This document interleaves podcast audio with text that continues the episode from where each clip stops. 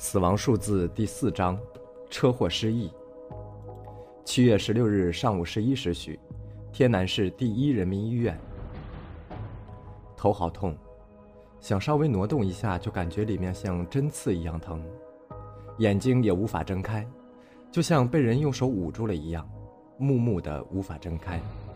眼皮抬一下，就会感觉到刺痛。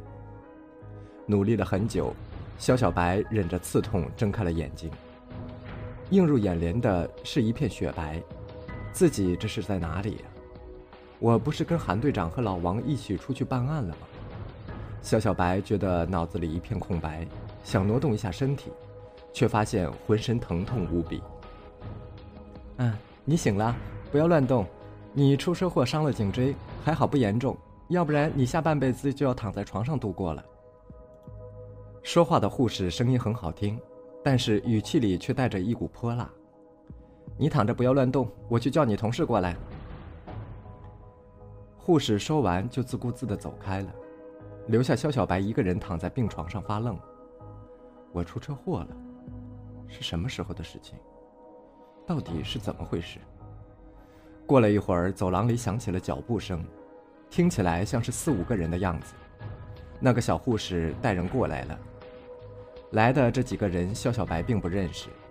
经过张燕介绍，他才知道这几位都是局里的几位领导。领导来看自己，让肖小白多少有些感动，努力着想挣扎着坐起身子，但是身体却并不配合。郑局长看出来肖小白的意图，阻止了他。小张很乖巧地搬来了几张椅子，几位领导就坐下了。小肖，感觉怎么样？有没有哪里不舒服？医生说你伤到了颈椎，但是情况并不严重。你这段时间多休息，工作上的事情你就暂时不用管了。郑局长的话让肖小白有些感动，询问了一下肖小白身体的状况，又扯了一些无关紧要的话。几位领导离开了，留下张燕在病房。病房里一阵沉默。说实话。肖小白跟张燕并不熟悉，仅仅是第一天上班时跟着小张办个人手续说了几句话。现在两个人独处一室，而且又在这种情况下，肖小白一时不知道该如何打破沉默。首先打破沉默的是张燕，但是他的话却差点让肖小白从床上跳起来。老王去了，张燕说道。这四个字像是一记重锤砸在了肖小白的心口上。他本来正在想开口打破沉默，这突如其来的噩耗让他有些招架不住，开始剧烈的咳嗽，更牵动了身上的伤痛，浑身像针扎一样疼。老王去了，什么意思？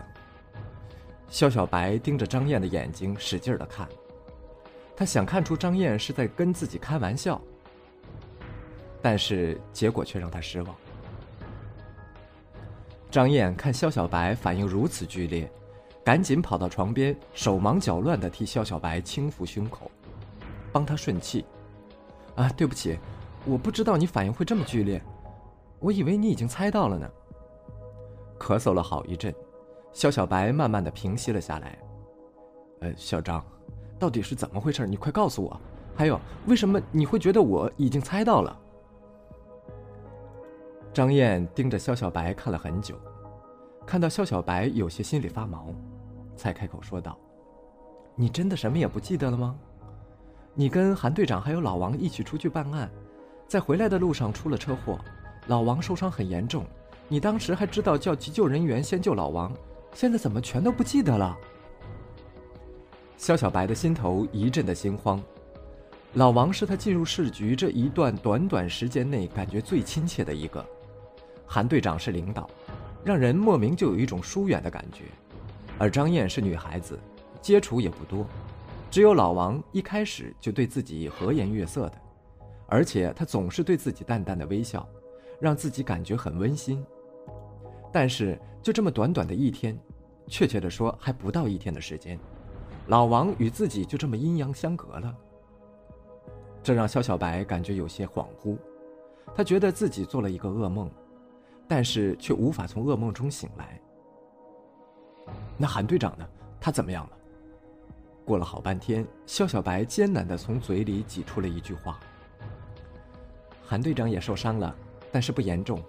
车祸的时候，对方的车是从侧面撞过来的，恰好撞到老王坐的位置。韩队长和你只是受了些外伤，却不严重。医生说你们休养几天就可以出院了，你不要太担心了。”张燕以为肖小白担心自己的身体，就安慰了肖小白几句。啊，小张，我没事了，你有事就先回去吧，我想一个人静静。老王死的消息让肖小白有些招架不住，他觉得心里很难受，所以在语气上也并没有注意怎么客气。好在张燕也明白他的心情，又安慰了几句就离开了。肖小白躺在病床上，开始闭上眼睛回忆自己经历的一切。他发现自己一回忆到在胡记招待所，韩队长叫老王和自己出发前去鸿福小区的时候，自己就会紧张，根本无法回忆下去。肖小白在警校时选修过心理学，他对心理方面的知识很感兴趣。他知道自己对这段记忆充满了恐惧，所以大脑选择性的将这段记忆隐藏了起来，或者说大脑不愿意回忆起这段记忆。选择性的把这段记忆给忘记了，但是这段记忆只是暂时性的。遇到与记忆有关的特定场景或载体时，记忆会重新出现。现在想依靠努力回忆来想起自己的这段回忆是不大可能的。大脑既然选择了暂时性遗忘，就不能用单一的努力回忆来获取这段记忆。又努力回忆了几次，情况还是这样。肖小白叹了一口气。放弃了实验。因为刚才的回忆，肖小白又想起了那两位躺在血泊中的死者。因为肌肉收缩而张大的伤口，仿佛恶魔嘲笑的大嘴，让肖小白有些喘不过气来。第一天上班就遇到命案，第一次处理命案现场就遇上车祸，还死了一名同事。肖小白不由得怀疑自己是不是扫把星了。忽然，一个念头闪过，肖小白差点从床上跳了起来，结果又扯到了受伤的部位，疼得直呲牙。这场车祸是不是与命案有关？会不会是凶手故意制造的车祸？肖小白脑子里一闪而过的想法让他有些躺不下去了，努力地按响了床头的服务铃。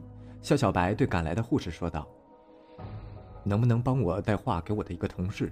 他叫韩冰雨。”我有很重要的事情要告诉他，关于记忆断层，大脑在某些特定场景下会保护性的封闭某些记忆，来避免记忆伤害到自己。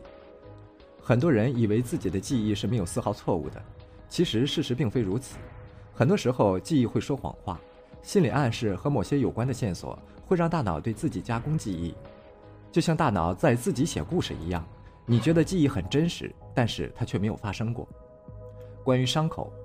人体包括动物，被利刃刺伤或者是割伤后，因为肌肉的拉力和皮肤的弹性收缩，会产生伤口扩大，而不像电视剧中拍摄的那样，一道伤口很长很深却没有裂开，这是不可能的。